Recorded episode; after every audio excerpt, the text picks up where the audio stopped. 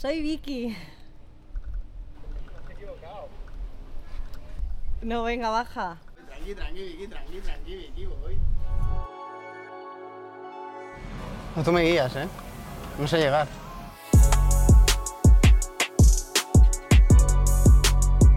¿Qué música sueles escuchar en el coche, Pablo? Un poco de rap, un poco de Morat, estas cosas. No, no suelo escuchar reggaetón. No. Es raro porque la mayoría de futbolistas soy bastante reggaetón. Sí, pero todas las canciones dicen lo mismo, ¿no? Un poco. ¿Y en el vestuario quién suele poner la música? Ablón yo creo que pone la música. Tampoco me... O sea, soy bastante pasota con la música. ¿No? ¿No te gusta? Nada, cero. ¿Y por la mañana cuando te levantas, cómo te levantas? ¿El despertador normal de- del iPhone? Sí, el, De- el- el que da rabia, ¿sabes? El que da rabia, Pues el que- ese, ese es. Mi novia, de hecho, me, me dice el despertador. ¿Y te cuesta mucho, mucho despertarte o eres...? No, cero. O sea, no duermo mucho yo. Pero no duermes mucho porque por la noche estás viendo Netflix o viendo la tele o... No, o sea, me, me ceno sobre las 9, me meto en la cama a 9 y media, 10, cuando acabo, pero lo que pasa es que no me duermo pues eso, hasta las 12, 1. Mucho móvil, mucho Instagram, muchas Sí. redes sociales. Sí, sí, sí. Estoy, estoy, la verdad, estoy enganchado al ajedrez. ¿Al ajedrez? Ahora el ajedrez, sí, sí. Por una aplicación del móvil que juegas al ajedrez. ¿Y qué te iba a decir? ¿Tema Play? ¿Tema videojuegos? Pues mira, me he comprado un, un ordenador porque ya aún me Costa y, y Dani juegan mucho para jugar con ellos, pero la verdad que cero play. De hecho, juego alguna vez Sí. con mi novia o algo. Eso es pero- raro, ¿eh? Porque la, la gran mayoría de vosotros estáis bastante... Que va, que va, cero play. Tema ropa, tema, tema vestir. ¿Te gusta la moda? ¿Te da más igual? Cero. ¿Cero?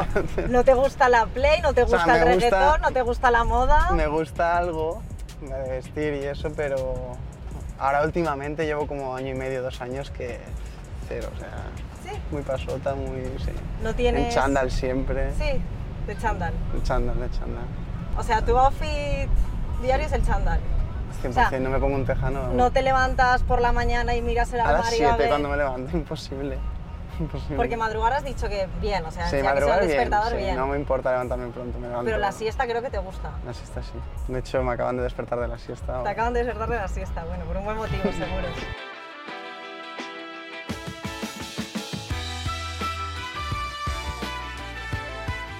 Y bueno, tú eres de, de Barcelona, bueno, pero Barcelona y Mallorca al tener cosas son muy parecidos. ¿Qué tal la adaptación? Y es tu segunda temporada, me imagino que bastante bien, ¿no? Sí, yo prefiero Mallorca. ¿Prefieres Mallorca que Sí, Barcelona? sí, sí, sí. Es que sí Ma- te lo van a perdonar, ¿eh? Cuando te escuchen en Barcelona.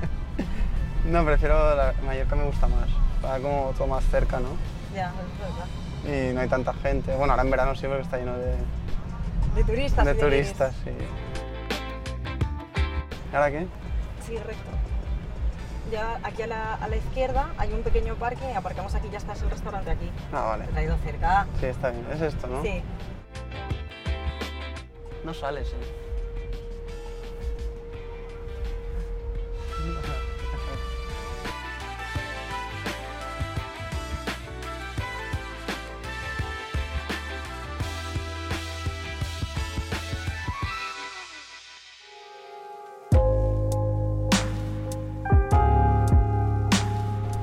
Ya que te conocemos un poco más personalmente, ¿cómo empiezas a jugar a fútbol? ¿En qué momento te das cuenta que el fútbol se puede convertir en tu profesión?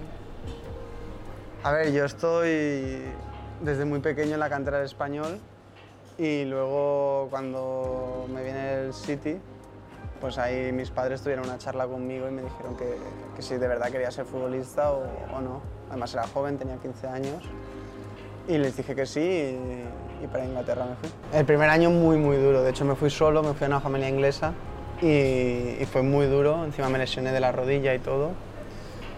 Pero bueno, son los sacrificios que tienes que hacer para, para poder llegar. Con 15 años fichas por el Manchester City y después, ¿cuál es el momento más especial que te llega cuando estás en el Manchester City? A ver, sí que es verdad que el debut en Champions, bueno, en las pruebas de Champions es, es uno de los más especiales, pero yo me quedo con el, con el partido contra el United en Old Trafford. ¿Y cuál fue el entrenador en esa época que te marcó más? Patrick Vieira sí, siempre me ha marcado más, además estuve con él en el filial y tengo buena relación con él y todo, o sea que, que muy bien. Después, de, después del Manchester, ¿te vas al Girona? Cedido, sí, seis meses. Luego fui otra vez a Manchester seis meses, volví seis meses y ya me quedé el año entero, o sea, la temporada entera. Porque en el Girona has estado hasta en cuatro ocasiones. Eh, sí, diferente. es el equipo en el que has jugado más partidos con un total de 96 partidos. Lo- de lo más especial que has vivido con ellos es el ascenso el año que jugaste en Primera División, que fue tu mejor año como futbolista. Cuéntanos un poco cómo fue, cómo fue ese año. Nada, yo llego del Manchester City, eh, o sea, en enero llegué a Girona, habiendo estado ya ahí, entonces ya conocía cómo funcionaban las cosas, a los compañeros, al entrenador, la ciudad. Y ascendimos, que para mí fue el momento más especial. Y luego estuve una temporada ahí en, en primera división increíble, o sea, eso fue genial. Y, y ya bueno, volví luego en segunda otra vez, después del Stuttgart. Ahora ya, ya estás en el Mallorca, eh, tu segunda temporada consecutiva. Quizás has encontrado esta estabilidad que tanto deseabas a lo mejor años atrás, ¿no? Sí, sí, sí, al final aquí soy muy feliz, siempre lo he dicho, desde el día que llegué. Eh, la isla me ha cogido genial y, y estoy encantado de estar aquí. Hablábamos del Girona hace unos instantes, que es el equipo donde más partidos has jugado y donde más has podido disfrutar del fútbol junto con el Mallorca, me imagino. ¿Cómo ves el partido del próximo sábado?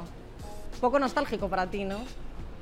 Especial, pero bueno, la verdad que, que tenemos que ganar, o sea, sí, es rival directo y, y ahora obviamente yo les tengo mucho cariño a ellos y al club y a los jugadores que siguen ahí que, estuvieron conmigo, pero, pero bueno, dentro del campo pues no habrá amigos.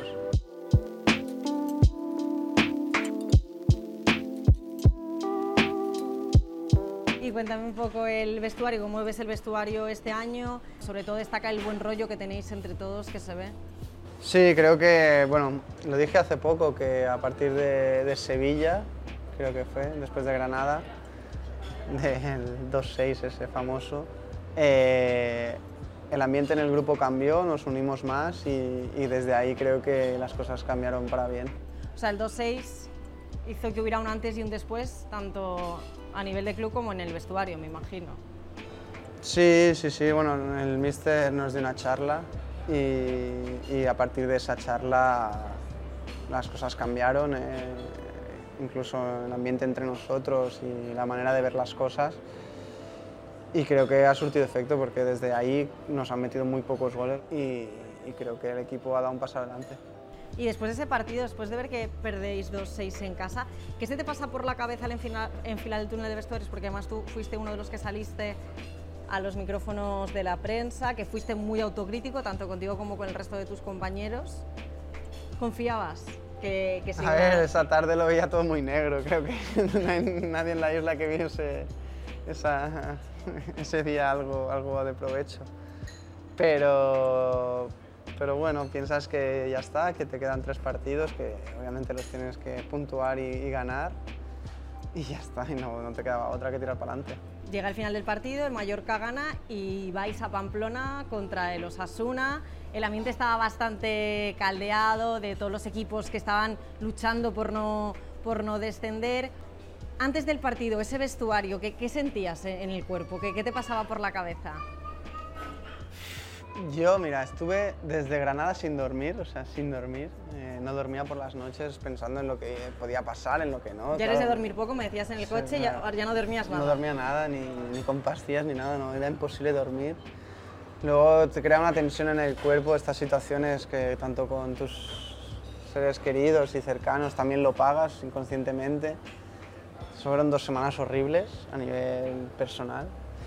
Y, antes del partido estaba ya deseando que empezase el partido a jugar y ya olvidarme de todo.